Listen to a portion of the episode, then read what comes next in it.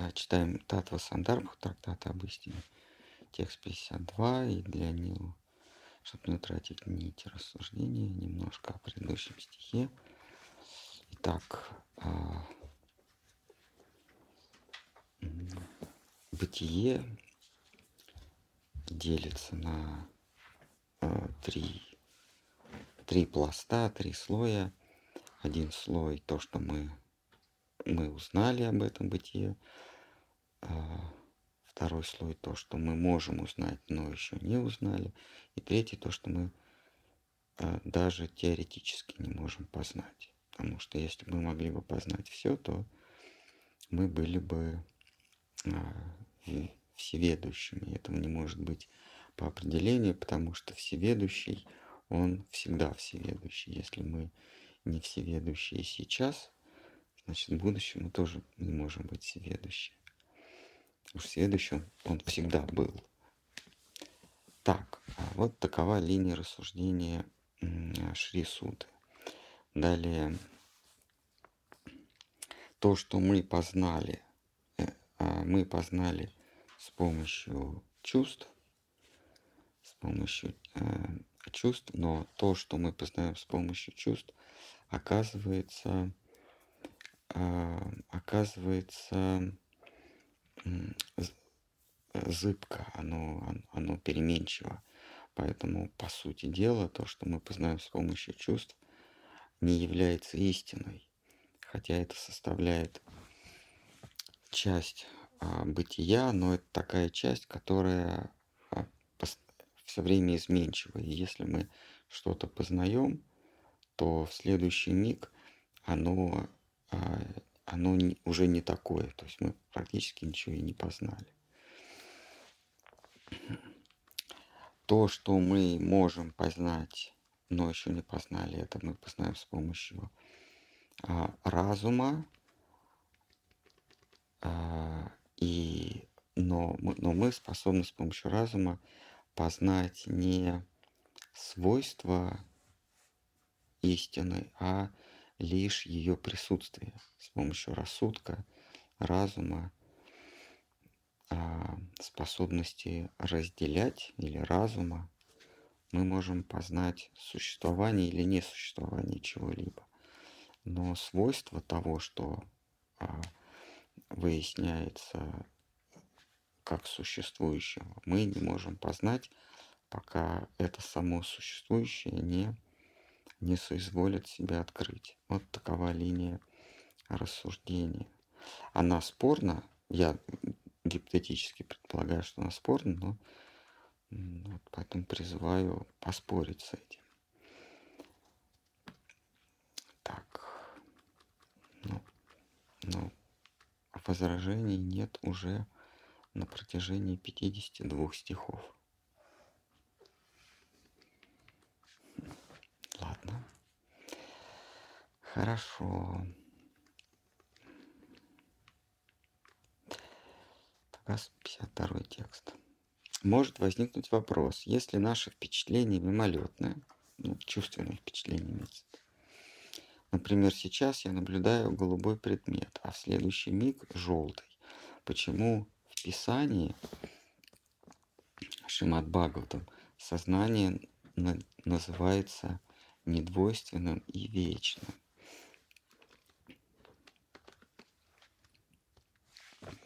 На это суд отвечает.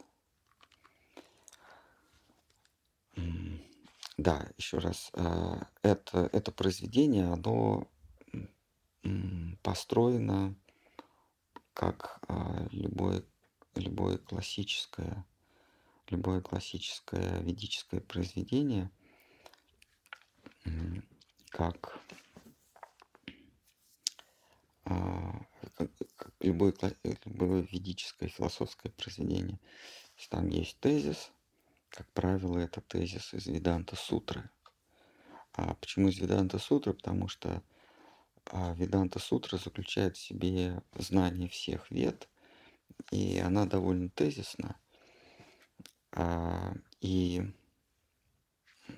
после, после каждого тезиса присутствует возражение, а потом идет на ответ, ответ на это возражение. Так построена ведическая философия. А, их несколько. А, вайшнавы, Гауди Вайшнавы придерживаются Гавинды Пхашья. Вот ответ на возражение называется Пхашья. Есть некий тезис, ему удается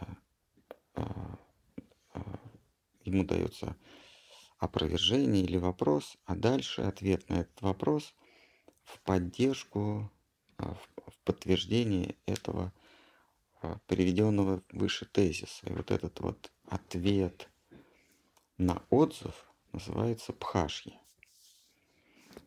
Вот, а Майя очень любит этим заниматься.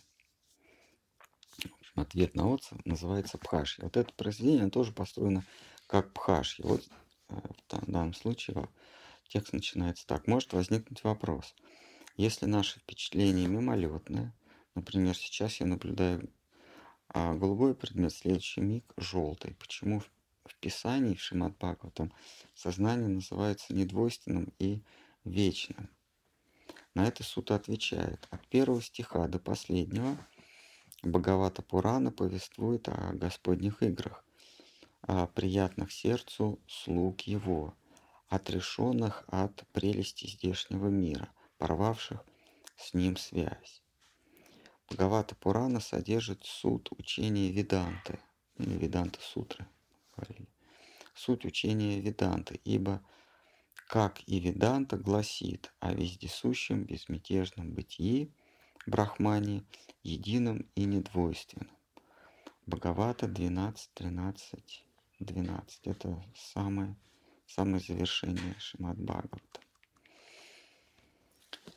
Так, а, вот действительно возникает, а, а, возникает вопрос.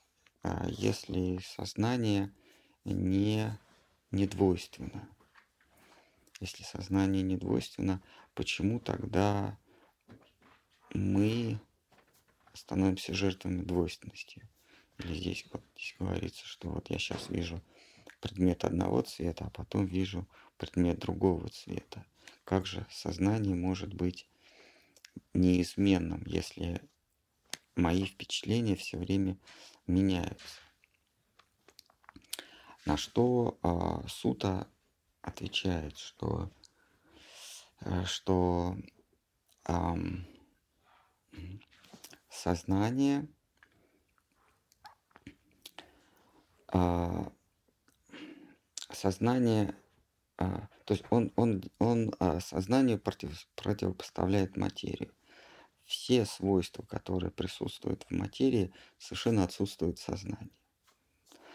А материя а, имеет, а, имеет а, а, воздействие, да?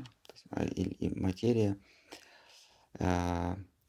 каким-то образом создает у нас впечатление. Хорошо, можно по-другому сказать. Материя имеет протяженность, материя имеет а, время, то есть материя пребывает во времени, материя имеет а, пространственное, а, а, а пространственное, а, пространственное значение, оно, оно растяжимо, а материя имеет массу, ну или вес, если хотите. А, то есть масса, что такое масса? Это а, способность воздействовать на, на меня, да? способность воздействовать на другие предметы. А, при этом а, антипод материи, сознание, не имеет этих свойств. Сознание не а, непротяжимо в пространстве. Мы не можем сказать, а, какого размера сознание. Там 2 метра, 3 метра, 20 километров. Мы не можем сказать, а, сколько сознание протянуто во времени.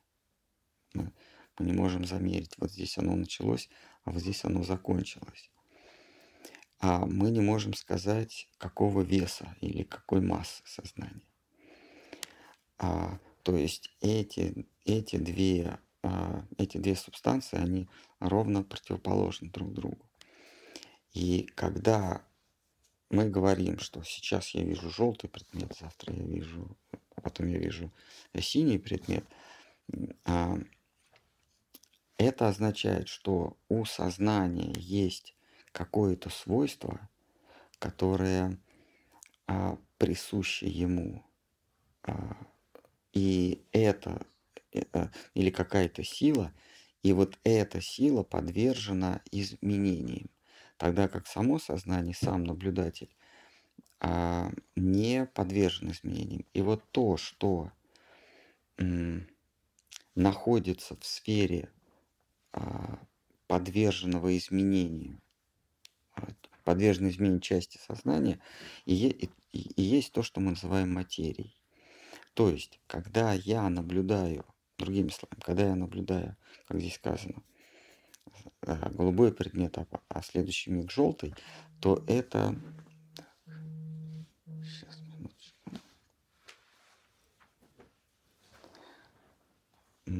То это не, не я наблюдаю, а это наблюдает какая-то моя часть, которая подвержена изменению. А, вот вот об этом э, кусочек 52 стиха.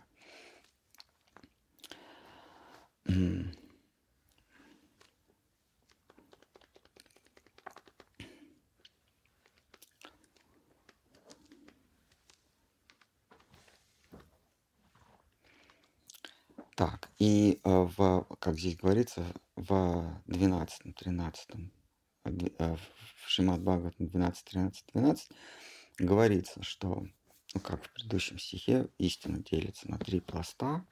Вот высший пласт, а тот, который не подвержен изменениям, то есть это истина. Вот этот пласт нами может быть, мы говорим, что нами он не может быть воспринят, но если Всевышний соблаговолит или если вот это высший, высший слой истины соблаговолит каким-то образом нам открыться, то а, познаваем он будет а, той нашей частью.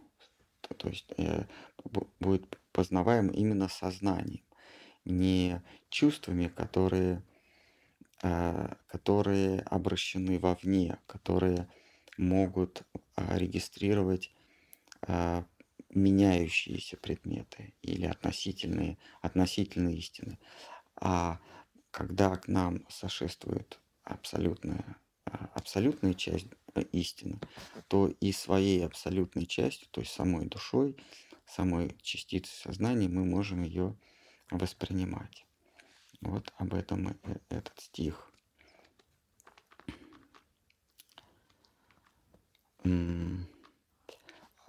части этого стиха. Дальше говорится, что э, наш чувственный аппарат, он не приспособлен для постижения истины. Он приспособлен для а, пользования чем-либо, но не для наблюдения. Как мы в прошлый раз говорили, что вот у нас там, а, в мастерской есть два типа предмета. А, два типа, два типа инструмента. Один инструмент – инструмент воздействия, другой инструмент познания, наблюдения. Вот микроскоп – это инструмент для наблюдения, а, скажем, дрель – это инструмент для воздействия. А, вот наши чувства – это предметы для не для постижения истины, а для воздействия на предметы вожделения. Вот наши чувства, они служат для того, чтобы приспособиться к, а, к внешнему миру. А, но чувства никак не могут а, постичь или никак не могут зарегистрировать нечто неизменное. Истину. Истина, она неизменна, она незыблема. Вот чувство не способно ее постичь а неизменное может постичь наша внутренняя суть, которая тоже неизменна. Поэтому, когда Всевышний, когда истина нам открывается, она регистрируется или воспринимается самой нашей сутью. Поэтому часто задается вопрос, а как, как я узнаю, что Господь явился, да, или как я узнаю, что это истина? А она, а истина, она воспринимается а, другим, другой частью нашего существа, не, не чувствами. Когда мы что-то воспринимаем чувствами, то есть пространство для сомнений. Правильно это или неправильно. Вот как здесь говорится, я наблюдаю синий предмет, а может быть он не синий вовсе, а может быть он желтый. Так вот, здесь говорится, что когда Всевышний не сходит, он предстает не перед чувствами, не перед нашими вот этими пятью, пятью органами чувств, а он предстает перед нашей, э, нашим, нашей какой-то сущностной составляющей. И когда он предстает в своем обличии, в разном, у него множество обликов, в каком бы облике он перед нами не предстал, его воспринимать будут не чувства, а его будут, будет воспринимать вот это наша незыблемая составляющая. А незыблемая составляющая не будет сомневаться. Господь предстанет в облике исполинского вепря. Там мы читаем, как Господь поднял землю из пучины э, причинного океана, и э, свидетели этому не сомневались, что это Господь Бог. Они не спрашивали друг друга, может это просто вепрь какой-то.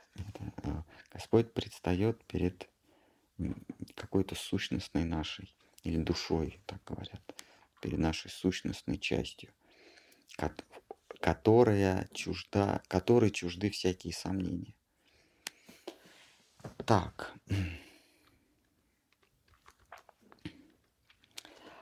А, вот значит, следующая часть этого стиха. Шрути, предание. А, вот священные писания, они делятся на две части, на две больших а, категорических части. Это Шрути и Смрити. Шрути – это а, предание, то есть это впечатление тех, кому истина является. А истина а, многогранная, она может явиться любой из своих граней, она не монотонна, не монолитна, она многогранна.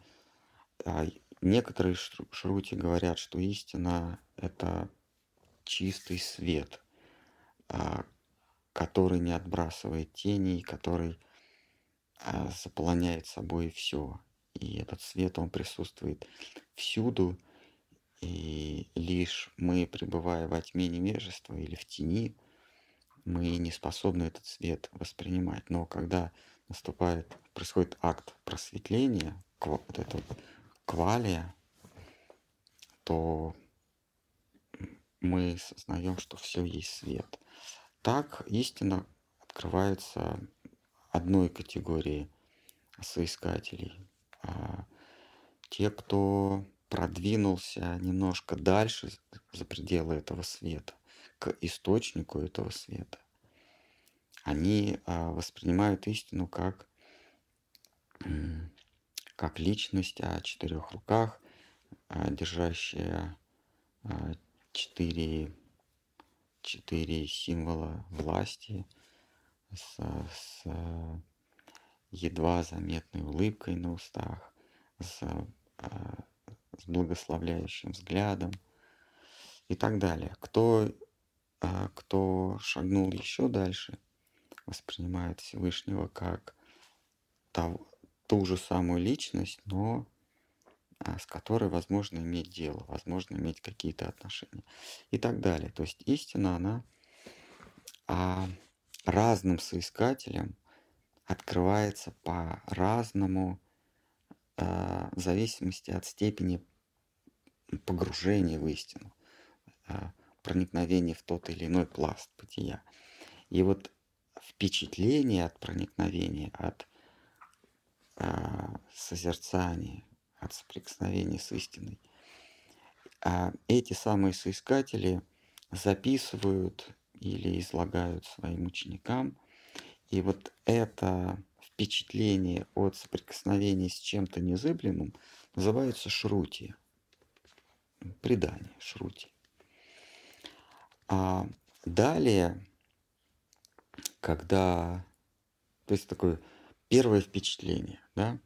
Далее, когда это впечатление подвергается ими же или их учениками, или учениками учеников, анализу, размышлению, попытки э, уложить в категории, истина принадлежит какому-то времени, какой-то части пространства, а что есть причина, что есть следствие, местоположение, отношения – а, высшего и низшего. В общем, это, это есть, соответственно, 10 категорий.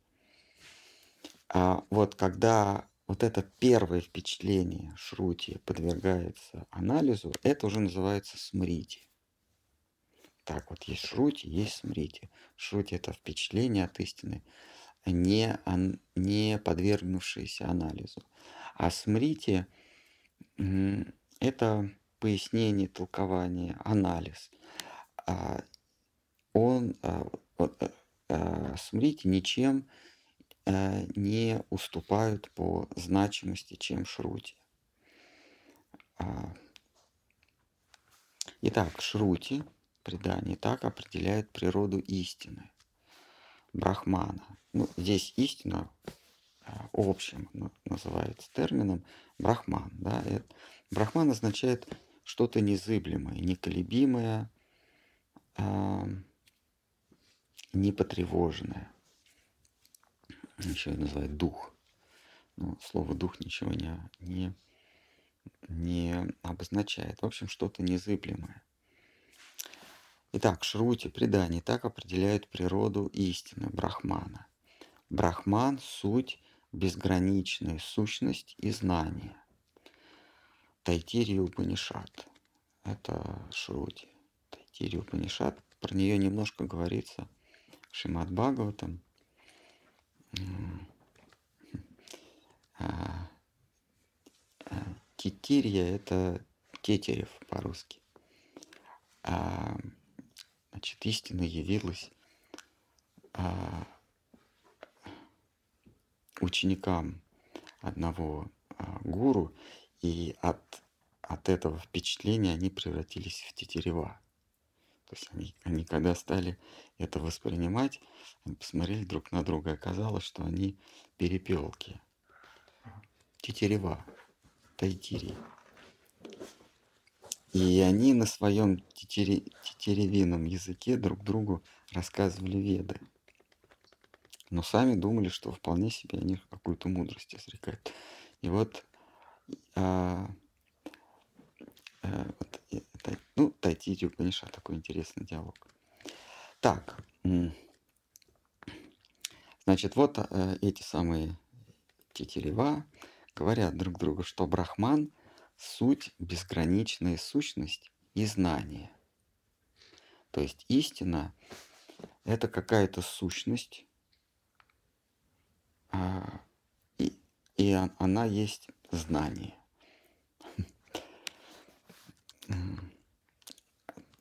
Брахман, как единственная причина всего мироздания, определяется в преданиях так.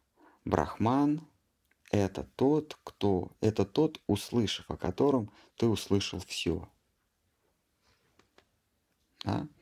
Вот в Тайтире Упанишаде сказано, что это безграничная сущность и знание – а в, в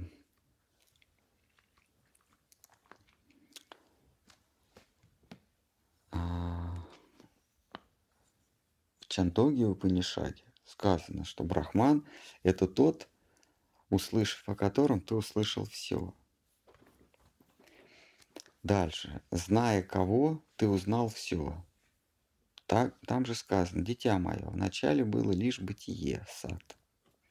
Чандоги Упанишат. Верховный Брахман достигает всего, лишь пожелав оного.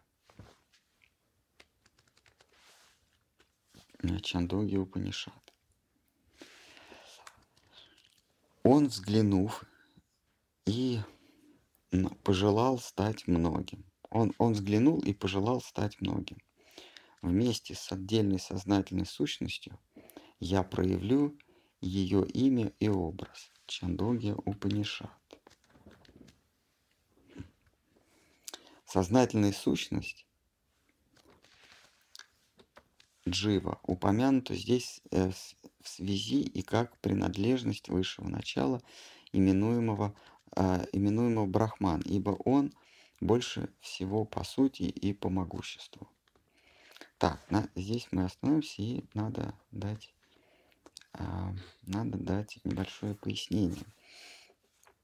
А, значит, а, камень преткновения всех а, философов, а, ведических философов, а, это откуда происходит разнообразие.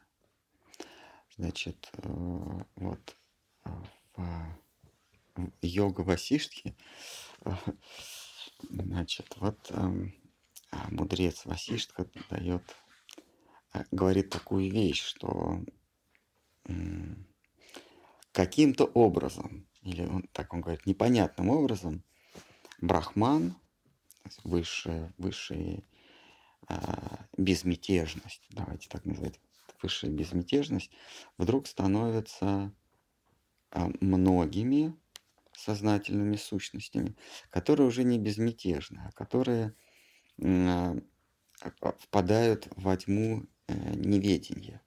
То есть испытывают страх, испытывают тревоги, а, мнят себя делателями, обзаводятся ахамкарой. Есть такое понятие, у нас есть а, грубое тело, вот, осязаемое нашими чувствами, есть тонкое тело, неосязаемое чувствами, но помыслимое, помыслимое нашим разумом. Да, это тонкое тело. А есть ахамкара, то есть это есть я, а, но я действующий. Вот каким образом безмятежный становится многими действующими, это непонятно. Вот а, а, классический ведический философ, мудрец говорит, непонятно каким образом. Почему? Потому что если вдаваться в этот вопрос, то выясняется, что брахман не может быть конечной истиной. Потому что безмятежность, чтобы пришла в движение, чтобы без, нечто безмятежное, более того, оно распространяется всюду, то есть извне на него ничто не может повлиять, потому что он есть все, и он находится в состоянии безмятежности. И он и есть эта безмятежность она не может вдруг а, прийти в движение, как океан а, не может сам по себе вдруг заволноваться. Должно, должна быть приложена какая-то внешняя сила. Вот а, ведические философы, кроме, кроме м- Вьяса, да, автора Веданта Сутры и Шимат Бхагаватам, они избегают этот вопрос. А, они, они говорят о том, что было потом, что происходит, когда безмятежность, а, бескрайность, незыблемость приходит в колебания и появляются дживы. Сейчас будем про, про понятие дживы читать. Появляются дживы, то есть частички вот этой безмятежности, но которые колеблются. И от этого колебания происходит а, их впечатление. Эти впечатления они укладывают в категории времени и в категории пространства. Из этого появляется пространство и время. А как такового мимо них, вне них пространства и времени не существует. Вот откуда это происходит? Непонятно. Да, вот так они и говорят. Непонятно. Но Вьясадева говорит – а, понятно нам или непонятно, но брахман может прийти в движение только а, получив воздействие извне. Но ведь вне ничего не существует, вот как раз об этом стих 2.1.1. Но ведь вне ничего не существует. Откуда безмятежность вдруг приходит в, в движение? И Вьяса заключает, что единственный ответ на этот вопрос, как всеобщая безмятежность, всеобщий брахман приходит в движение, это то, что брахман является частью чего-то. Не извне он подвергается э, влиянию, а чего-то, оболочкой которого этот брахман является. И вот это, вот это вот что-то, что приводит в движение безмятежность, само не безмятежно но при этом безмятежность является его какой-то частью. Но само оно не безмятежно, потому что оно приводит брахман в движение. А, и а, то есть оно не безмятежно, то есть оно обладает какими-то свойствами, и эти свойства передает брахману. Брахман начинает колебаться, и результатом этих, этого колебания или этого дрожания, этой ряби – на поверхности безмятежности. Являемся мы. Мы как маленькие волны, как маленькие частички или кванты вот этого, вот этого безмятежного сознания. И вот этот импульс происходит откуда-то изнутри. Следовательно, Брахман есть его часть. А он, который является причиной колебаний и самого Брахмана, а он нечто более цельное – если так можно сказать. И это возможно, он приводит пример, что так же как а, а, муни или молчальник. Молчальник не в буквальном смысле тот, кто не говорит, а тот, а, у кого даже мысли не возникает. Муни означает мудрец, но вообще правильный мауни, от слова мауни, то есть а, молчаливый а, тот, кто не производит колебаний, то есть тот, кто не производит не то что слов, а даже мыслей не производит. Это называется муни. Как, чего вдруг муни начинает мыслить, а еще и говорить, что может его подвигнуть на это? только от соприкосновения с чем-то внутри него, потому что вовне его ничто не, не приводит в, а, в колебания, ничто не приводит а, в состояние, а, в состояние вибрации. Но при этом он вдруг начинает выходить из себя, это состояние мауни, безмолвия. А, а поскольку взор его целиком устремлен внутрь, в глубину себя, то значит там он соприкасается с чем-то, что его даже вовне выводит из себя, и он, и он начинает мыслить и говорить снова. То есть вот все труды йогов, отшельников, э, уйти в себя, э, труд очень тяжелый. Это вот, э, достижение самадхи, как почти недостижимая вещь. Вот они а, уходят в себя, и вдруг а, что-то там происходит, и они снова выплескиваются наружу. Вот это вот, что и их подвигает снова прийти в движение, в колебания, Вьясадева называют а, абсолютной красотой и, или, или Кришной, да, красота Кришны. А, точно так же, поэтому же это, Вьяс это приводит как пример, поэтому, вернее, Шукадева приводит это как пример, но по этому же примеру говорит, что Брахман при, приходит в колебания от соприкосновений с красотой. Безмятежность, безмыслие, а, неколебимый разум – приходит в колебания и вновь начинает воспринимать предметы, а, воспринимать свойства и качества от соприкосновения с Кришной, с красотой.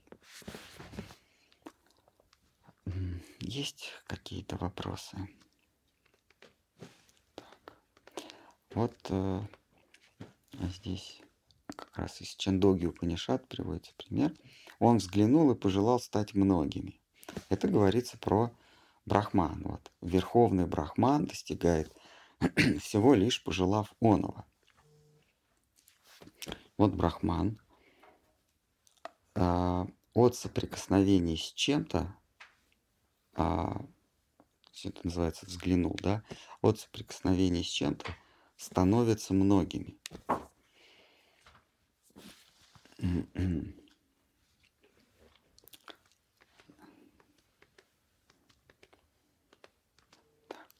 Итак, он взглянул и пожелал стать многими. Многие это вот дживы. А джива – это частица сознания, пришедшая в, в, в движение. А, в линии Гауди Вайшнава говорится, что он становится многими для того, чтобы а, мультиплицировать опыт, свой опыт, а, снова соприкоснуться. Это вот разлитый всюду, вездесущий сознательное, сознательный субъект, или как здесь говорится, а, безграничная сущность и знание, соприкоснувшись с чем-то, приходит в, в движение, разделяется на множество, вот эти множества называются души или дживы, а, а, ну, считается, что, прич, а, что а, он становится многими беспричинно, просто от соприкосновения с красотой. Но вот в Гауди вайшнавизме принято считать, что он становится, брахман становится множеством или высшая сознательная сущность, разлитая всюду, дробится на множество для того, чтобы еще раз почувствовать, испытать то, что, то, что а, было вот этим первородным впечатлением. И поэтому все души, все сознательные частички, дживы, они в, не, в их биусе, да, в их программе не, неотделимо заложено поиск счастья. Или здесь, в этом мире, мы это воспринимаем как поиск от худшего к лучшему, или движение от, к лучшему. А, на самом деле это поиск счастья. Вот вот эта безмятежная сущность, Бог, высший разум, снова пытается множеством, бесконечным множеством себя соприкоснуться с тем, что он соприкоснулся. Вот, вот в связи с этим давайте еще раз этот стих из Чандоги Упанишады а, в этом свете прочтем. Он взглянул и пожелал стать многими. То есть он пожелал стать. Они просто его сделали многими.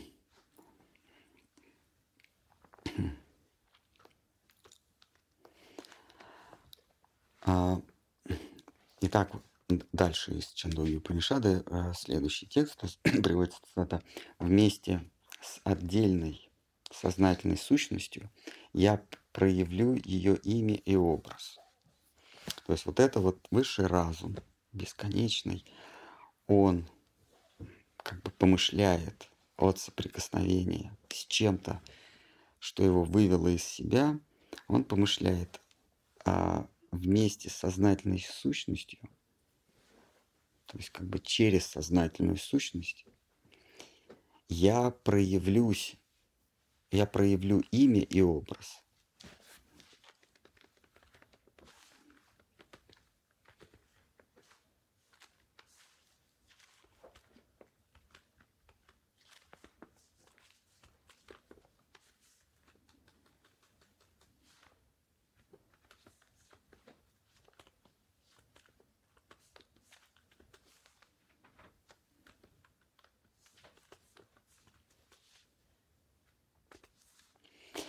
Так, а Чандоги Упанишат.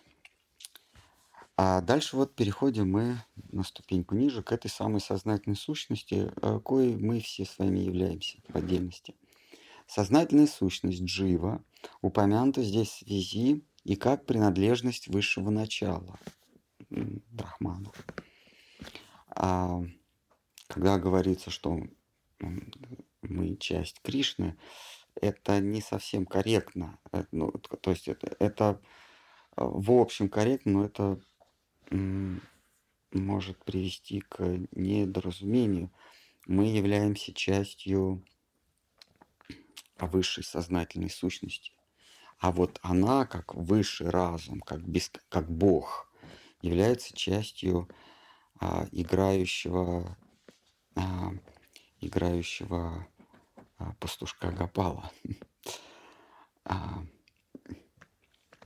вот, то есть мы не частью Кришны как такового являемся, мы являемся частью его сознательного начала, а, а, а, недвижимого, незыблемого, вездесущего бытия.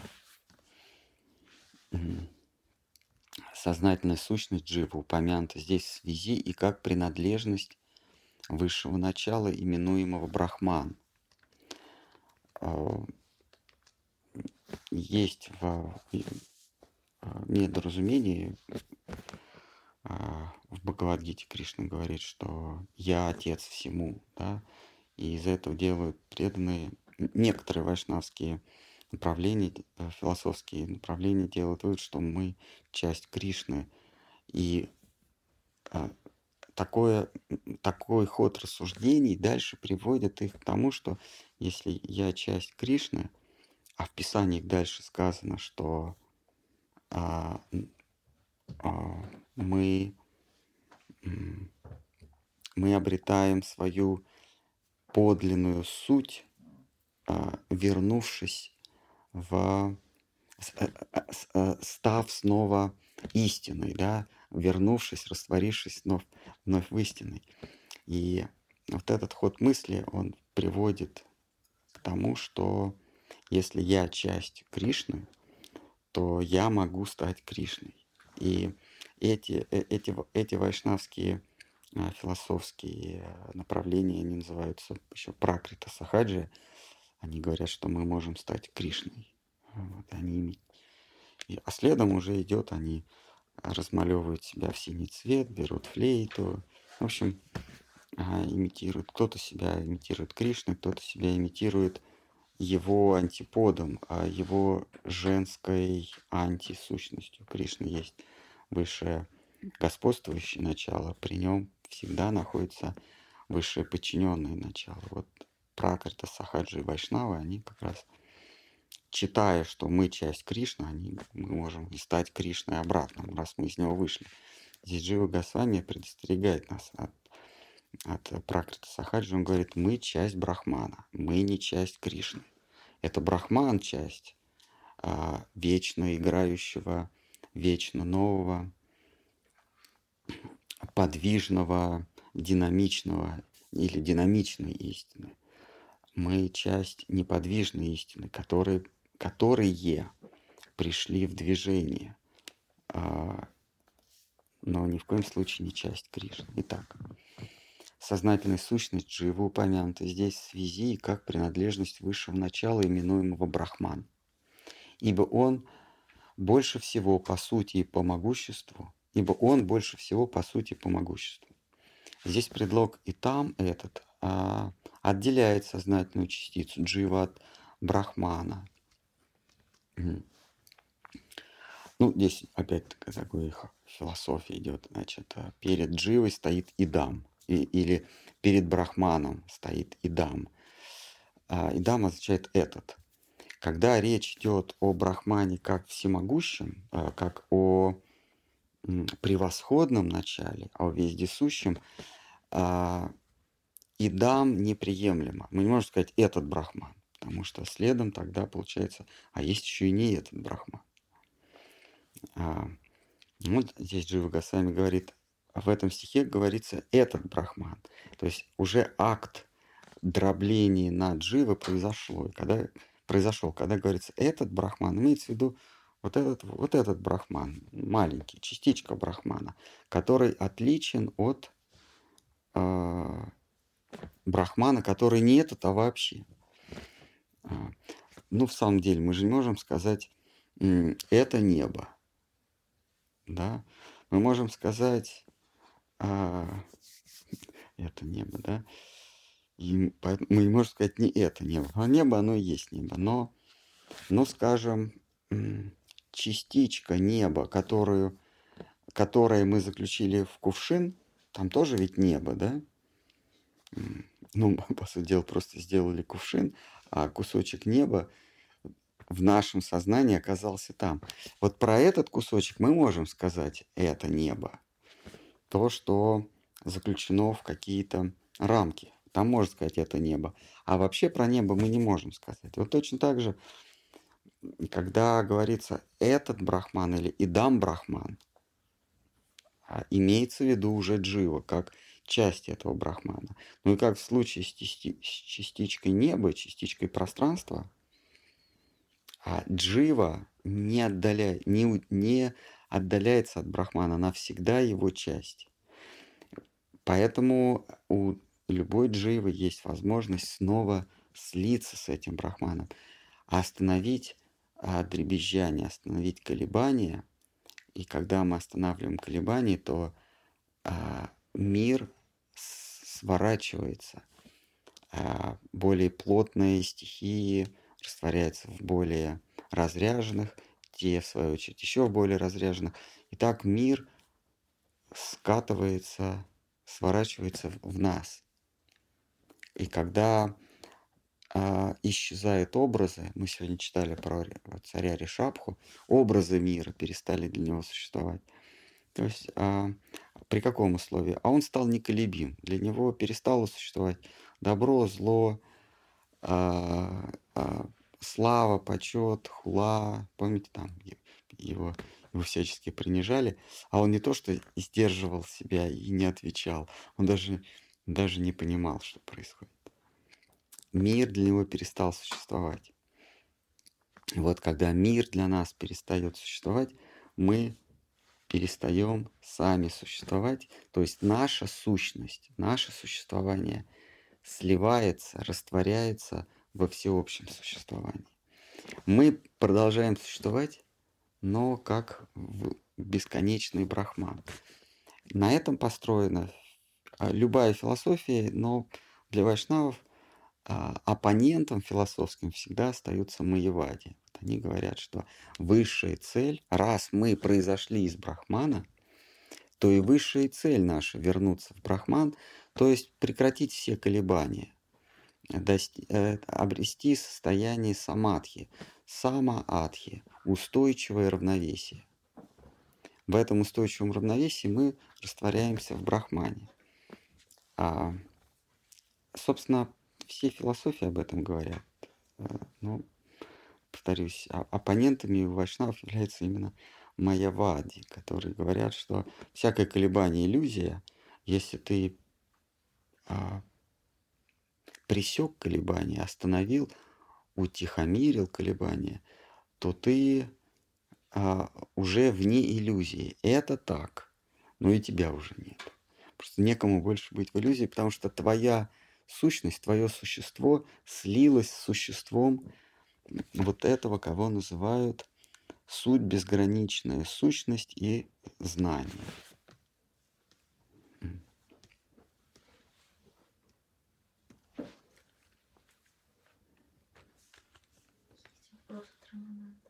Да, давайте. Он взглянул и пожелал стать многими. Речь идет о Брахмане или о Шамбе? Хороший вопрос. Или, о- или о ком, или о Кришне? О Шамбу пишет. А, Шамбу. А, Шамбу, он... э, Шамбу это Шива. Это агент Кришны, который приводит Брахман в колебание. Но а что такое брахман? Да, это не то, что вот есть динамичная истина а, а, или прекрасная, прекрасной реальности в нашей традиции. Э, задал этот термин Шидар Махарадж, прекрасная реальность. Вот есть прекрасная реальность, а, а где-то на, на периферии прекрасной реальности находится Брахман. Нет, Брахман – это часть прекрасной реальности, но э, можно так сказать, вот когда Кришна устает от своих игр, но он, он приходит в такое состояние безразличия. Самадхи означает безразличие. Состояние безразличия. А, и когда он а, снова встрепенется, то этот брахман исчезает. Это, безра... это безразличие, оно, оно исчезает. Брахман – это его состояние. Нужно понимать, что это не какая-то отдельная от него отделенная сущность. Это одно из его состояний. Состояние, когда ничего не хочется. Это брахман. И вот э, из этого состояния он периодически выходит. Но это не значит, что когда ему ничего не хочется, то ему всему ничего не хочется. Нет, какой-то части его хочется, потому что они, как мы читали вчера в шестой главе Брихат Бхагаватамритам, вот эти, которые, которые его обступают и пытаются отереть с него а, пахучие а, притирки. Они ему не дают покоя. Вот, и вот э, когда он а, все-таки устанет, утром матушка заходит э, в его опочивальню, он спит, это как раз брахман. И он,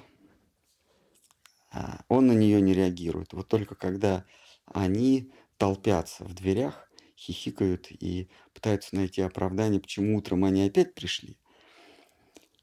А, он, при, он а, снова приходит в состояние беспокойства, в состоянии возбуждения.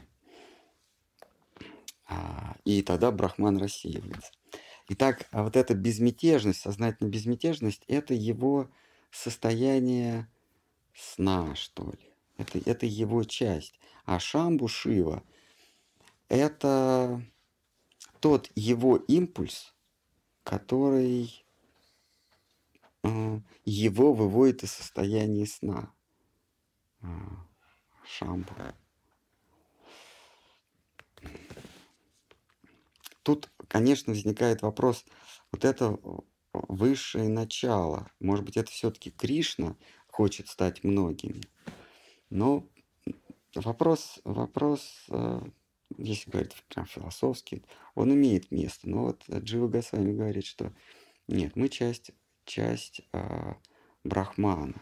Мы, мы часть Брахмана. Может быть, вот еще говорится, что когда взгляд э, Всевышнего падает на вот этот Брахмана, эту сознательную безмятежность, то есть на себя спящего – то вот этот взгляд хочет стать многими и пытается снова развернуться к своему источнику. То есть мы есть, говорится, что мы есть маленькие частички Шивы. Такое и есть. Так. Угу. Давайте тут э, еще только первая часть 52 стиха. У него есть еще и вторая часть, и третья часть. Так, давайте.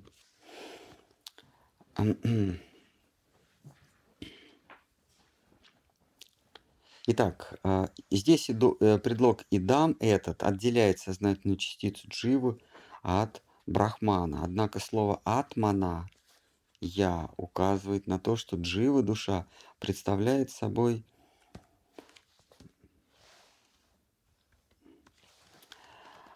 а, а слово атмана, я, указывает на то, что джива, душа, представляет собой крошечную частицу всеобъемлющего брахмана. Ну, да, мы не дочитали, прервались, да, конечно.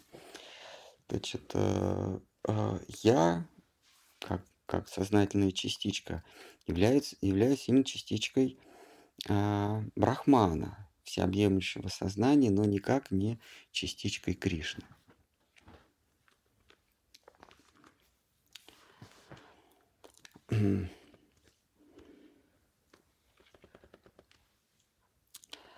А, при этом я, будучи наделен сознанием, необходимо наделен сознанием Кришна.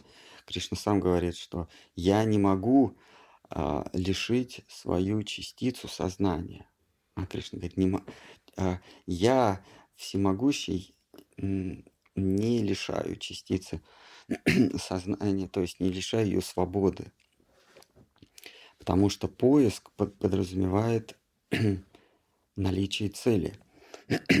Цель подразумевает наличие не цели или ложных целей. То есть поиск какой-то цели или стремление к какой цели, какой-то цели необходимо предполагает наличие свободы. Поэтому Кришна говорит, «А, я не лишаю свою частицу свободы никогда. Ее поиск меня, вот этот брахман, вот этот все, всеобъемлющий брахман, он Кришну искать не способен потому что в нем не присутствует образы, в нем присутствует, он есть свет, он не способен к поиску. Вот чтобы искать того, что привело его в состояние колебания, ему нужно стать атманами, маленькими частичками, но при этом наделенными свободой. Потому что, повторюсь, а поиск подразумевает наличие свободы. Мы не можем искать, если у нас нет свободы. Поэтому, когда вам ученые говорят о супердетерминизме, вы же постоянно встречаете этот, термин да, на каждом шагу.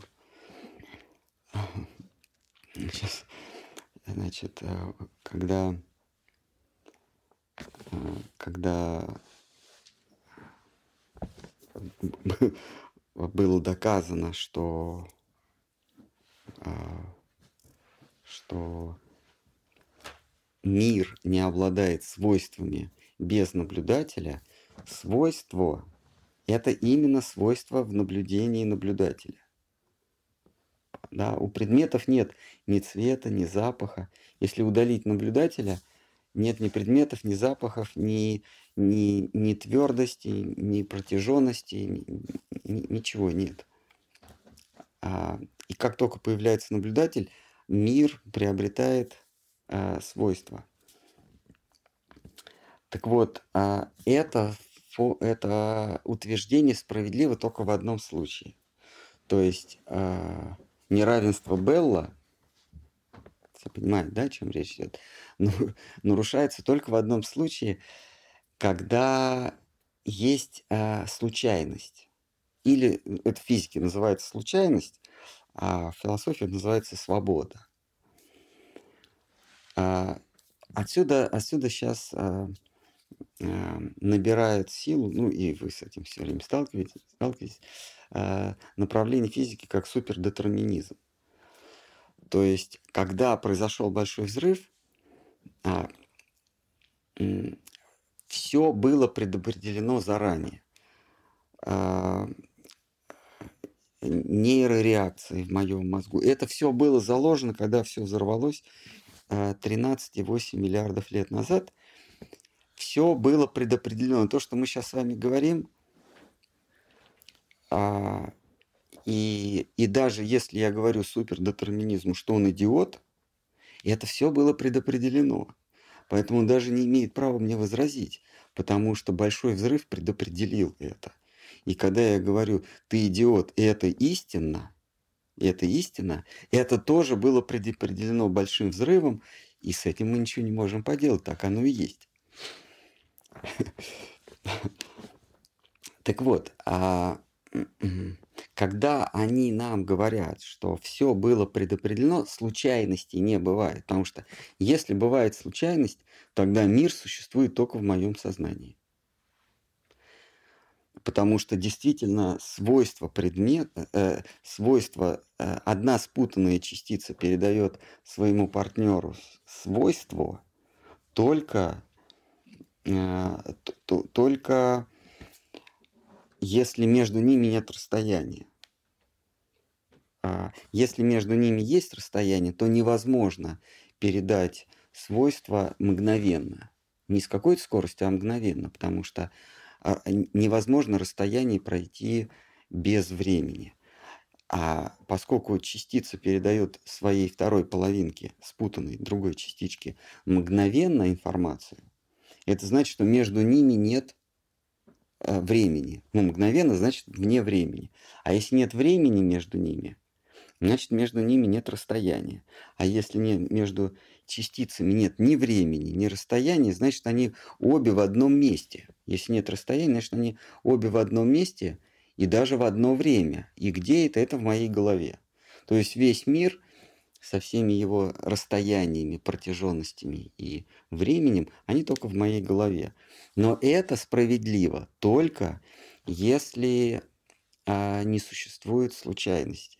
Если есть случайность. Если случайности нет, тогда то, что а, они передают друг другу информацию, они, собственно, и не передают информацию. А, потому что это все заранее было, было предопределено, и это не случайно. И вот, э, вот э, возникает, возникло направление физики, субдетерминизм после 22 года, когда признали, что мир существует только в нашем сознании, и за это даже вручили Нобелевскую премию а, трем физикам. А, последняя соломинка а, материалистов, а все было предопределено с большим взрывом. А, кстати, большинство физиков сейчас сомневаются в большом взрыве, но поскольку в учебниках физики это написано в школьных, то мы говорим, хорошо, все с самого начала было предопределено, поэтому никакой случайности нет, и неравенство Белла не работает. Но тогда возникает вопрос, если случайности нет, следовательно, нет свободы воли. А если нет свободы воли, то, в, то почему вы ищете истину. Когда вы говорите, мы пытаемся познать мир, то есть вы ставите перед собой какую-то цель. Это означает, что вы чего-то не знаете, но хотите узнать. И вот этот сам акт а, от я хочу от незнания перейти к состоянию знания, вот этот сам акт предполагает свободу воли.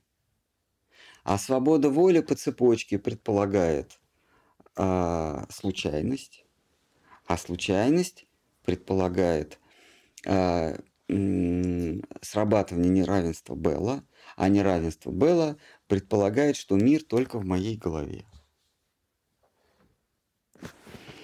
Понятно. А...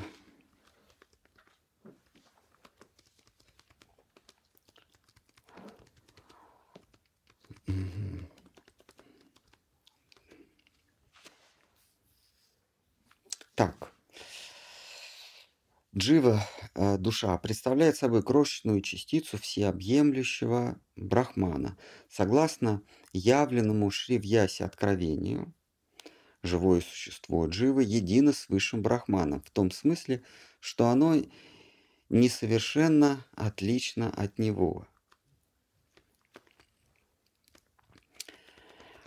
А, опять тут такой философский момент. А, когда говорится, что частица джива едина с, с брахманом, имеется в виду, что она не является его противоположностью. Так, так Вьяса Дева э, интерпретирует собственную, э, э, бр, собственную Брахмасутру или, или э, Веданта Сутру. Он сам интерпретирует, он говорит, когда я утверждаю, что э, джива, то есть частица сознания едина с океаном сознания, я имею в виду, что она от него не полностью отлична, а, а есть какие-то сходства. Так, ну это может быть, не актуально, но просто философское, философское произведение. Так, утверждение Шрути наподобие «Тат твам оси» «Ты есть тот» Чандоги Упанишат означает, это «Тат твам оси» как раз обсуждают э, Махапрабху и, и э, э, лидер Саньяси Майвади. Так, э, утверждение Шрути наподобие Татва Маси, ты есть тот. Чандоги Упанишат означает, что единство души и духа э, Дживы и Брахмана в том, что оба они бестелесны, и душа представляет собой малую частицу всеобщего духа. Да, они едины в том смысле, что они качественно одинаковы. А, и они, они просто соотносятся друг к другу. Едины в смысле не, ну как часть двигателя, а едины с двигателем в том смысле, что они составляют единое целое. А, то есть они бестелесны, душа и, и высший, высший разум, высшее сознание бестелесны. И душа представляет малую часть э, всеобщего духа Брахмана. С понимания этого факта начинается познание высшей сущности.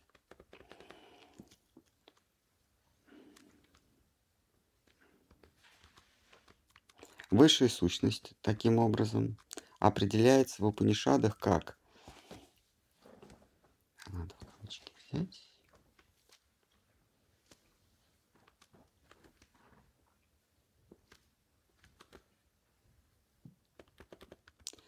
Здесь дается, дается определение, что такое высшая сущность, ну или Бог, ладно. В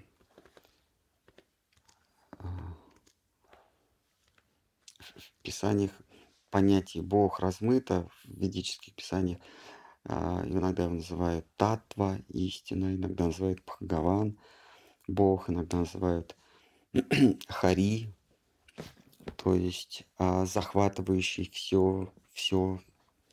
Хари означает похититель или захватчик. А, э, Брахман тоже есть, тоже Бог. А, Атман, Параматман, все это Бог. Вот в, в а, западной, в мусульманской, христианской традиции есть вот просто Бог. Да, иногда его еще называют Творцом, но в принципе вот Бог и все. Вездесущий, а, всеведущий, Творец – вот это Бог. В ведической традиции а, Бог, он многогранен, и каждая грань отражает какое-то его свойство. А в целом, если все собрать, получится красота, неотразимость. Итак, высшая сущность или татва, поскольку этот трактат называется Татва Сандарбха или трактат об истине – Высшая сущность таким образом определяется в Упанишадах так. Тот, кто не имеет себе подобного, увлекает к себе всех и вся, есть исключительный предмет познания. Вот здесь дается определение Богу тот, кто не имеет себе подобного. В философии, не, в религии западной, а именно в философии, а, а это пошло с, с Декарта, Бога еще называют абсолют. Спиноза тоже называл абсолют. Абсолют. Ап – это над. А тот, кто над всем. Тот, превыше кого нет ничего. А это а, чисто упанишатское определение, определение вет. Тот, кто не имеет себе подобного. Абсолют. Увлекает к себе всех и вся. А в ведической традиции это хари, тот, кто увлекает к себе. Но хари имеет оттенок без спроса увлекает. То есть вор. Хари означает вор. А применительно к нашим сердцам. Если он является, то он просто похищает наше сердце. Тот, кто увлекает всех и вся, и есть исключительный предмет познания. А, вот это, собственно, определение высшей сущности Брахман, Параматма и Бхагаван. А, Бхагаван – это э, тот, кто не имеет себе подобного, а, Бхагаван означает обладатель всех пхак, пхагаван, обладатель всех пхак. Пхага – это достояние. То есть обладатель всех э, пхак или, пха, или достояний не имеет себе подобного. Вот здесь Богу дается три определения. Тот, кто не имеет себе подобного, тот, кто увлекает себе, то есть кажд, всякую сознательную сущность заставляет его искать. И есть исключительный предмет познания. Это брахман. А брахман есть а, высший разум, бестелесный, а, есть средоточие сознания или знания. Сознание – это знание о себе, знание – это знание о чем-то, о ком-то. Вот Бхагаван – тот, кто не имеет себе подобного, а тот, кто увлекает всех и вся Хари, да, Параматма. И а, Параматма это, – это когда ты смотришь на, на сверхсущность, на высший атман, высшее я, ты не можешь взгляд отвести. Он тебя, вот эта, вот эта высшая сущность, сверхдуша, она тебя везде преследует. Это как, если вы поставите а, фотографию кого-то, который на тебя смотрит, ты куда ни глянешь, он всегда на тебя смотрит. То есть а, всегда за тобой следит. Это хари, да? И есть исключительный предмет познания. Это вот понятие Бога. Тот, кто не имеет себе подобного, увлекает к себе всех и вся, и есть исключительный предмет познания. То есть ничего другого познавать не нужно, кроме... Э, когда ты, когда ты познаешь брахман, ты познаешь все. Если ты познаешь что-то, ты ничего не познаешь.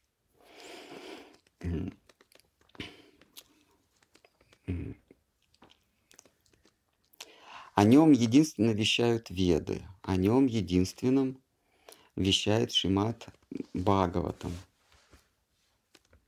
как итоговая повесть вед. Это э, коричневый однотомник, его можно приобрести на известной а, торговой площадке. Здесь словосочетание Шимат Бхагаватам является синтакти синтаксическим продолжением того же стиха ранее. 12, 13, 10. Шимат Бхагаватам а, это, собственно, то, что, то, что мы сейчас прочли как определение Бога. Тот, кто не имеет себе подобного, увлекает к себе, есть исключительный предмет познания.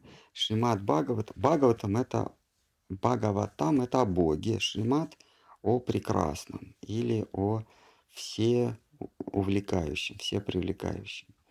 Книга о все привлекающем. То есть том, кто не имеет себе подобного, увлекает и исключительный предмет познания.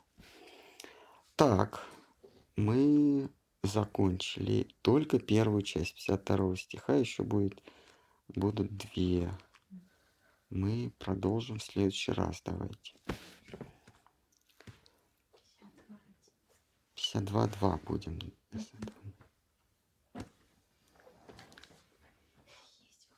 Есть вопрос? Хорошо, замечательно. Когда Кришна в состоянии беспамятства, следовательно, спутников его нету в этом мгновении, или они существуют вне его самоощущения? Смотри, каких спутников. Если самых близких и самого ближнего его круга, то он существует в их сознании. Когда он в беспамятстве, они в своем сознании наделяют его свойствами. Когда он в беспамятстве, он не существует для себя. Поэтому, а, чтобы он не, чтобы Бог не перестал существовать, когда находится в беспамятстве, а, он отделил от себя, отделил от себя сад, а, сатьям, он отделил от себя бытие. То есть он, он сделался независимым от бытия. Ему для того, чтобы а, быть счастливым не обязательно существовать. Достаточно для того, достаточно, что он счастливый в уме, в сознании его э, возлюбленных. Они его считают счастливым, и, и ему не обязательно для этого даже существовать. Понимаете, как все сложно. Просто если бы он зависел от факта своего существования, то он не был бы Всевышним, он не был бы абсолютом, он бы не был превосходным. Ну, ну действительно, вот я завишу от того, существую я или нет. Если, если у меня убрать существование, от меня удалить, меня и не будет. Следовательно, я завишу от своего сада, от своего бытия. Господь нет, он не таков. Он не зависит от того, существует он или нет. Достаточно того, что он счастлив в умах своих возлюбленных. И когда он перестает существовать, в их умах он не перестает. И это является мостиком для его следующего включения. Не в смысле...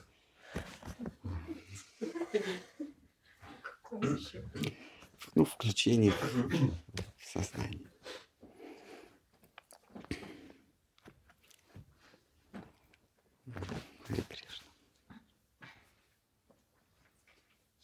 Вопрос. Тандават, в чем отличие Вайшнава от представителей других течений религий? Почему вайшнавизм больше всего приближается к истине? Ну, потому что мы вайшнавы, поэтому это очевидно. А, ну, это первое, что приходит на ум, когда отвечает любой представитель э, э, любой религии. А, то, во что я верю, это истина, потому что в это верю я. А, чем вайшнавы отличаются от а, других религий? Ну, вообще, или других философских, религиозных течений. А,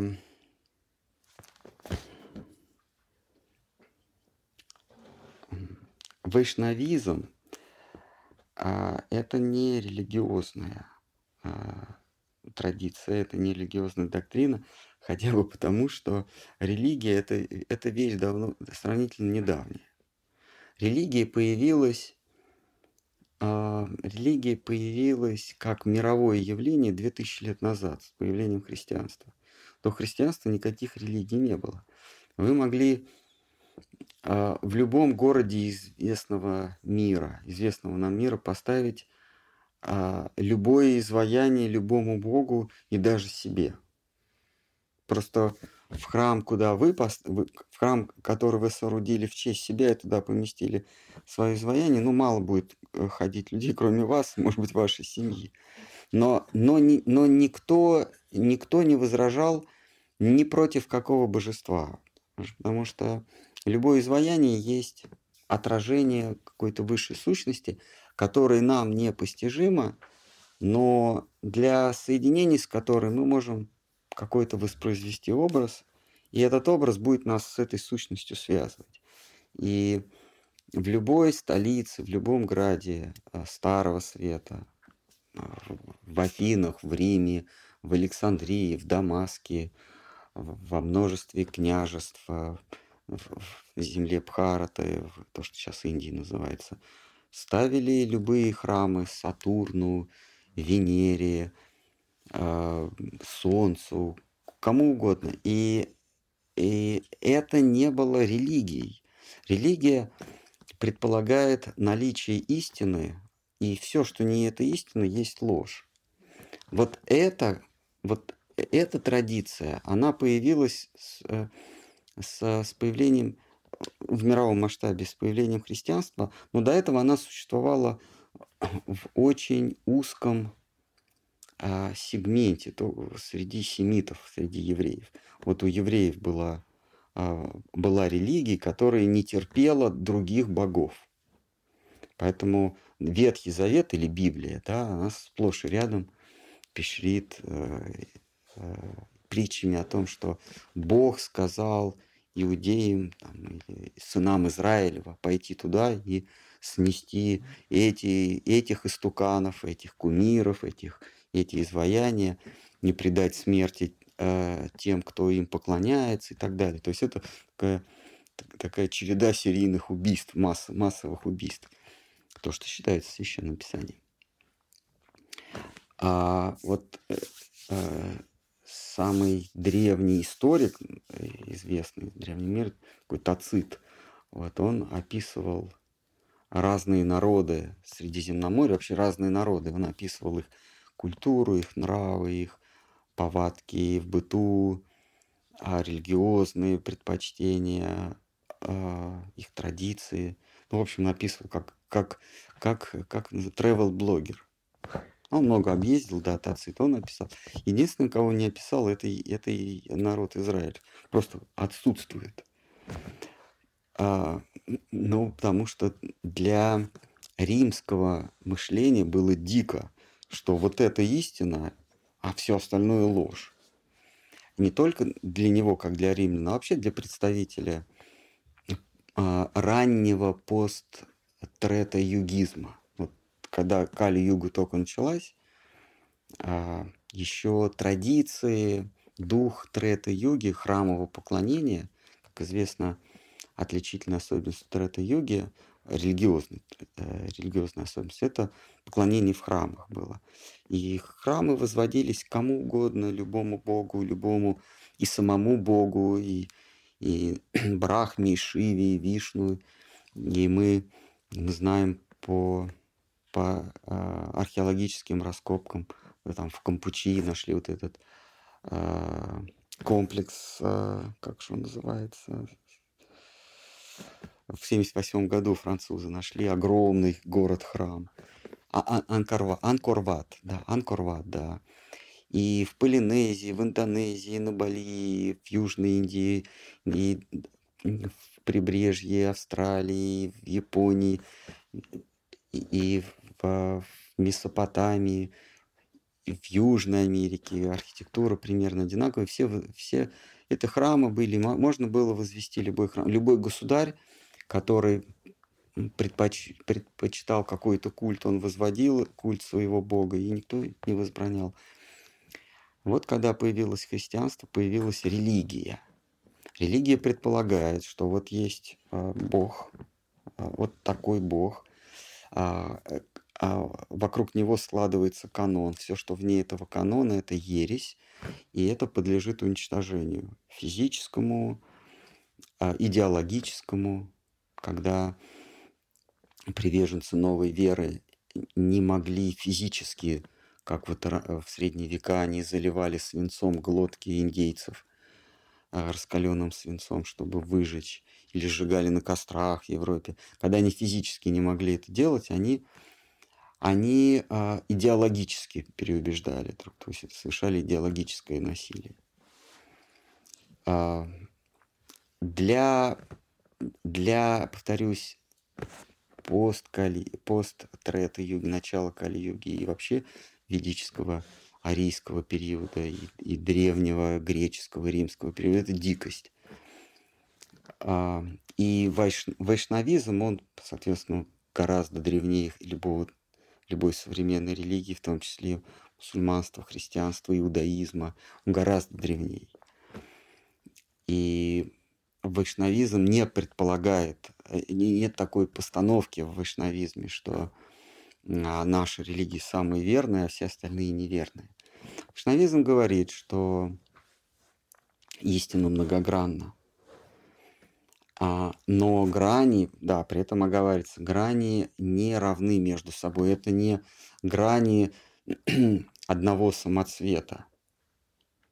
Это скорее а, пласты, залегающие на разную глубину. И в зависимости от того, как глубоко ты погрузился в глубину истины, она предстает перед тобой – в том или ином обличии. А может быть вообще ни в каком, а в обличии везде, везде сущего света. Тоже такое есть. Это, это самая верхняя прослойка божественной сущности, божественного существа. а, бесконечно разлитый а, свет. Это такое многослойное, многослойное существо. И Бог в самой своей сути – это танцующий, игра, играющий прекрасный абсолют, прекрасная реальность. А вот от этого пласта света до танцующей прекрасной реальности множество подслоев. Это величие, справедливость, сотворение, соуничтожение, поддержание, правда и так далее. Э, множество слоев. И вайшнавы говорят, что все эти слои э, единой, единой высшей, высшей сущности Бога.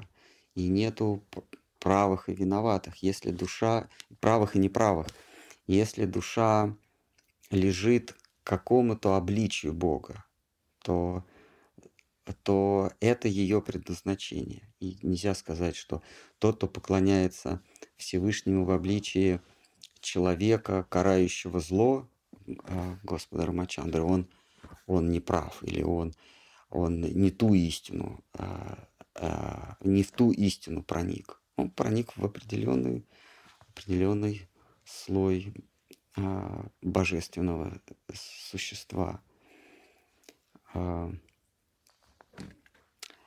Вайшнавы не, не говорят, это истина, это не истина в этом смысле вайшнавизм это не религия, и поэтому вайшнавскую традицию нельзя сравнивать с религией, потому что вайшнавская традиция существует до того, как появилась религия. Просто она, религия, религии существует довольно недавно, ну, 2000 лет назад, ну возьмем еще Соломонов период иудейский, ну, так, накинем еще 500-600 или сколько там лет, а, когда они, э, как это, а, и, и, э, когда а, а, аврамический э, период, точнее Соломонов, а, а, а, а Авраам, когда Господь повелел ему, в мусульманстве это Ибрагим, да, когда Господь повелел ему предать на заклание, жертвенное заклание собственного сына. С этого, собственно, начинается Израилева религия или иудаизм, а, и вот тогда начинается все, что не а, все, что не велел Бог, все ложно, все, что не наш Бог, это ложь. То есть вот будем считать, что религия появилась ну, 2000 лет плюс сколько-то там столетий еще, ну пусть, пусть еще одна тысяча лет. Но вайшнавизм существует гораздо, гораздо раньше. А с, если говорить в исторических рамках, то э, сначала Кали-юги, хорошо. А, хотя, конечно же, это не непреложная, предвечная религия. А, Брахма, творец Вселенной, ему 51 лет, то есть это триллионы и триллиарды таких цифр не существует. Вот тогда он изрек первую вайшнавскую формулу. Гавинда Мадипурушам. Я поклоняюсь Гавинде, собирателю коров и пастбищ. Говинда означает собиратель коров и земель, пастбищ. Я ему поклоняюсь, а, из чего пупа вырастает лотос Вселенной, восседая на котором я начинаю творить. А, Брахма Самхита. Хари Кришна.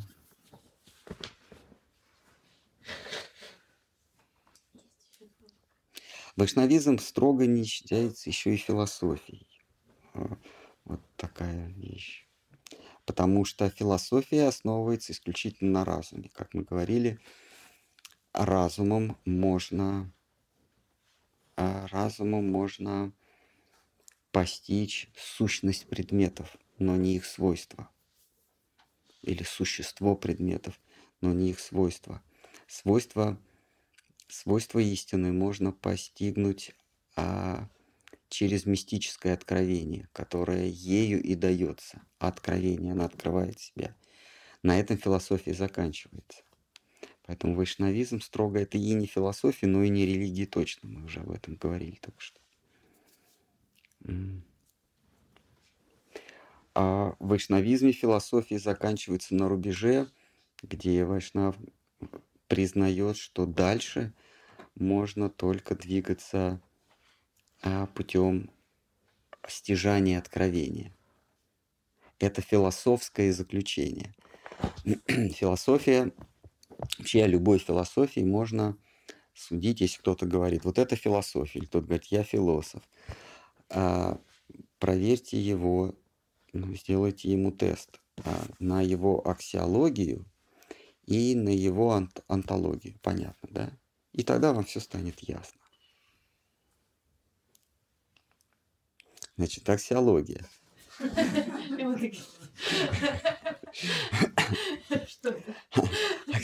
Аксиология – это, это аксиома, то есть то, что не подвергается сомнению. Когда, говорит, когда кто-то говорит, я философ, или я исповедую эту философию, или мне нравится эта философия, вы спросите, а что у э, аксиологичного? Ну, что вы не подвергаете сомнению? А, например, вот есть а, философия психологии или, или политическая философия. Что, спросить, а что вы...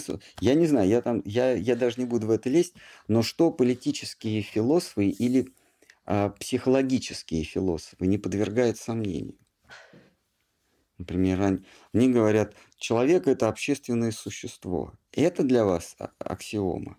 Слушайте, это, это с философской точки зрения это можно, можно подвергнуть сомнению. Надо нащупать, что не подвергается сомнению. Кто-то может возразить, а может быть все подвергается сомнению.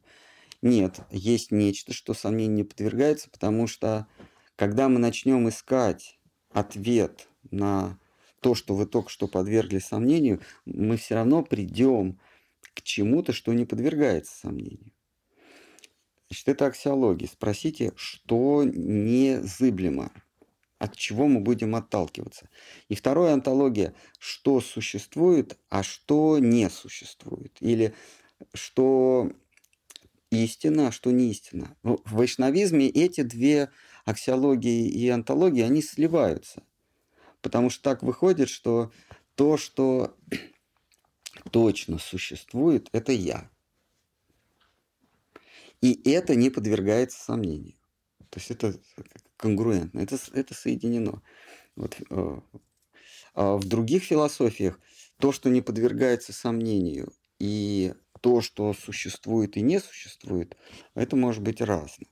Например, какие-нибудь социальные философы, они, они говорят, а существуют, существуют народы или существует а, национальный менталитет, существует а, воздействие общества, ну, а это, поскольку это социальные философы, значит, они рассуждают о социуме, о, о, об, об обществе и моем месте в обществе. Но там все можно подвергнуть сомнению. А, и то, что там существует и не существует, это, это тоже можно подвергнуть сомнению. А, что такое, а, или, например, философия социального поведения. Что это такое вообще социальное поведение? На это, конечно, есть ответ, но это все сомнительно. А вот то, что не подвергается сомнению, вот у вайшнавов очень четкая и твердая на мой взгляд, абсолютно незыблемая основа. Я, я не знаю, кто я такой. Вот просто тот, кто сознает, что он существует, вот я знаю, что я сейчас существую. Вот я точно существую. Это, это я не подвергаю сомнению. Все, то есть а, мне не нужно разделять на антологию и аксиологию, на науку о существовании, о существующем и несуществующем, и на науку о том, что незыблемо. И вот от этого двигаясь, от того, что я существую, да, у, у Вайшнав есть еще, естественно, это во, во, во всякой логике, да, философия, она включает аксиологию, антологию, еще логику. Логика – это Логика – это способ, способ постижения следующего этапа моего познания. Вот это, это логика, да? А, а, или манипуляции понятиями. Вот из того, что я существую, э, следует, что э, бытие есть, небытия нет. Да, да, вот бытие есть, небытия нет. Небытия нет. Можно, можно это отнести к логике, а можно это тоже отнести к аксиологии, но то, что не подвергается сомнению. Хотя, хотя ну, разные философы подвергают это сомнению. То есть то, э, не существует того, что не существует. А философия прекрасна тем, что она не открывает ничего нового. Наука, она все время что-то новое открывает. Потому, поэтому история науки – это история а, опровержения а, то, что считалось вчера истиной. Сейчас нет ни одного утверждения, научного утверждения, которое сохранилось бы с первых с возникновения науки с сэра Исаака Ньютона. Вот все, что когда-то было научной истиной, а, со временем опровергнуто. Вообще все. Даже, даже закон всемирного тяготения, с чего, собственно, началась наука. Даже закон всемирного тяготения, оказывается, тяга... никакого всемирного тяготения не существует. Он это успел назвать законом. А, Хотя правильней...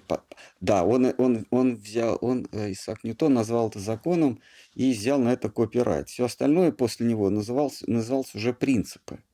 А вот свой принцип он назвал закон. Типа это незыблемо. Но этого закона нет. Э, Альберт Эйнштейн опроверг закон всемирного тяготения. Оказывается, тяготение – это просто искривление. То, что мы называем гравитацией, это просто искривление времени – Нормально, да? Это искривление времени. А мы это в трехмерном пространстве воспринимаем, как яблоко падает на землю. Время нелинейно, и вот его искривление, вот мы берем плоскость, начинаем ее гнуть. Возьмем плоскость времени, согнем, мы в трехмерном пространстве это воспринимаем, как яблоко падает на землю. То есть все подверглось. Философии ничего не... Э, философии аксиома не подвергается сомнению, и она всегда незыблема. Я существую, бытие есть, а небытия нет. Из, из этих двух а, исходных «я существую», а и бытие, бытие есть, небытия нет, следует – ну, когда мы это уже неоднократно обсуждали, следует то, что есть Бог. То есть есть высшая сущность, абсолют, надо мной. Трансцендентная, превосходящая всегда меня. Как бы широко я не познавал мир, абсолют всегда будет надо мной. Это следует из того, что я есть, и это следует из того, что бытие есть, а не бытия нет. А, на этом вайшнавская философия заканчивается, как и любая другая философия, если она честна, а не какая-то там социальная или политическая философия. А, на этом заканчивается всякая философия. А, а вот дальше, каков этот Бог или какова эта высшая сущность, мы, собственно, читаем этот трактат, посвященный истине – а дальше философия бессильна. Дальше мы просто предаемся ей, потому что философски мы приходим к выводу, что силой ее познать нельзя. То есть ее нельзя истину. Нельзя сделать объектом своего, инструм... Э, своего опыта. То есть насильно ее познать нельзя. Остается только сдаться ей на милость. На этом этапе философия заканчивается, а начинается преданность, бхакти. Поэтому вайшнавизм нельзя назвать строго философией, потому что вайшнав знает границы философии. Ну и строго религии тоже нельзя, потому что религия предполагает, что то, что э, религиозный человек предполагает, то, во что он верит, это истина, а то, во что он не верит, не истина. В вайшнавизме такого нет. Э, истина все, и Просто она многослойна, многогла... многогранна. а, традиционный а, индуизм или, или а,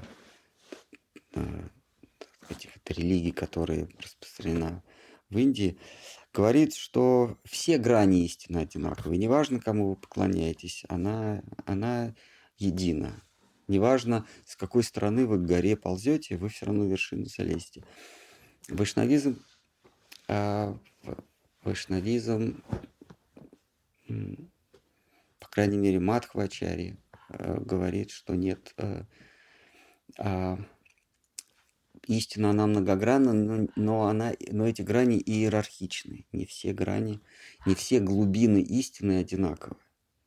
Это не а, бриллиант, ограненный ран, равными гранями. Это скорее такая, а, такое яйцо со многими скорлупами.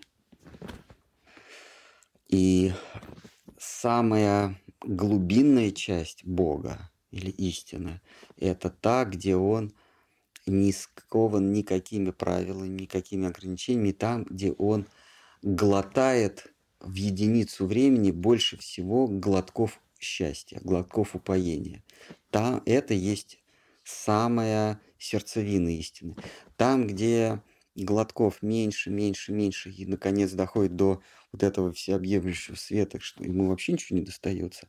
Это все истина, но истина не в той, не в той степени, не, не в той глубинище. Ну что, давайте на этом все, поскольку вопросов быть не может. Не может, ну что все. Так. Оставим. Да, давайте на следующий раз мы начнем с вопросов.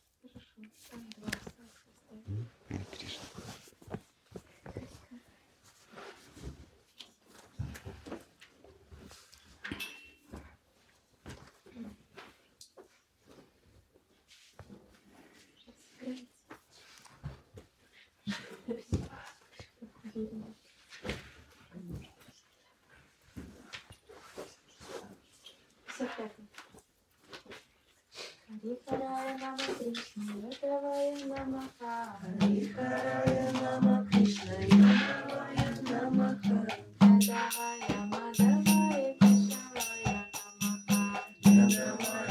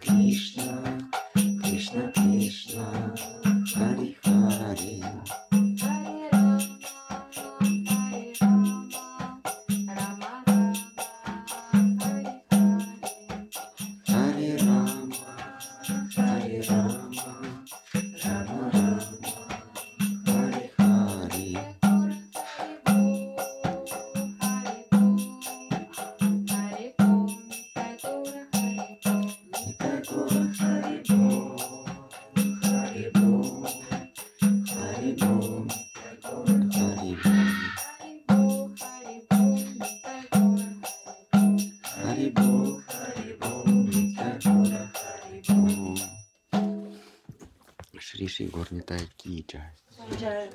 Шила Бхакти Сундар Говинда Гасай Махарадж Ки Джай. Шила Бхакти Ракшакшар Гасай Махарадж Ки Джай.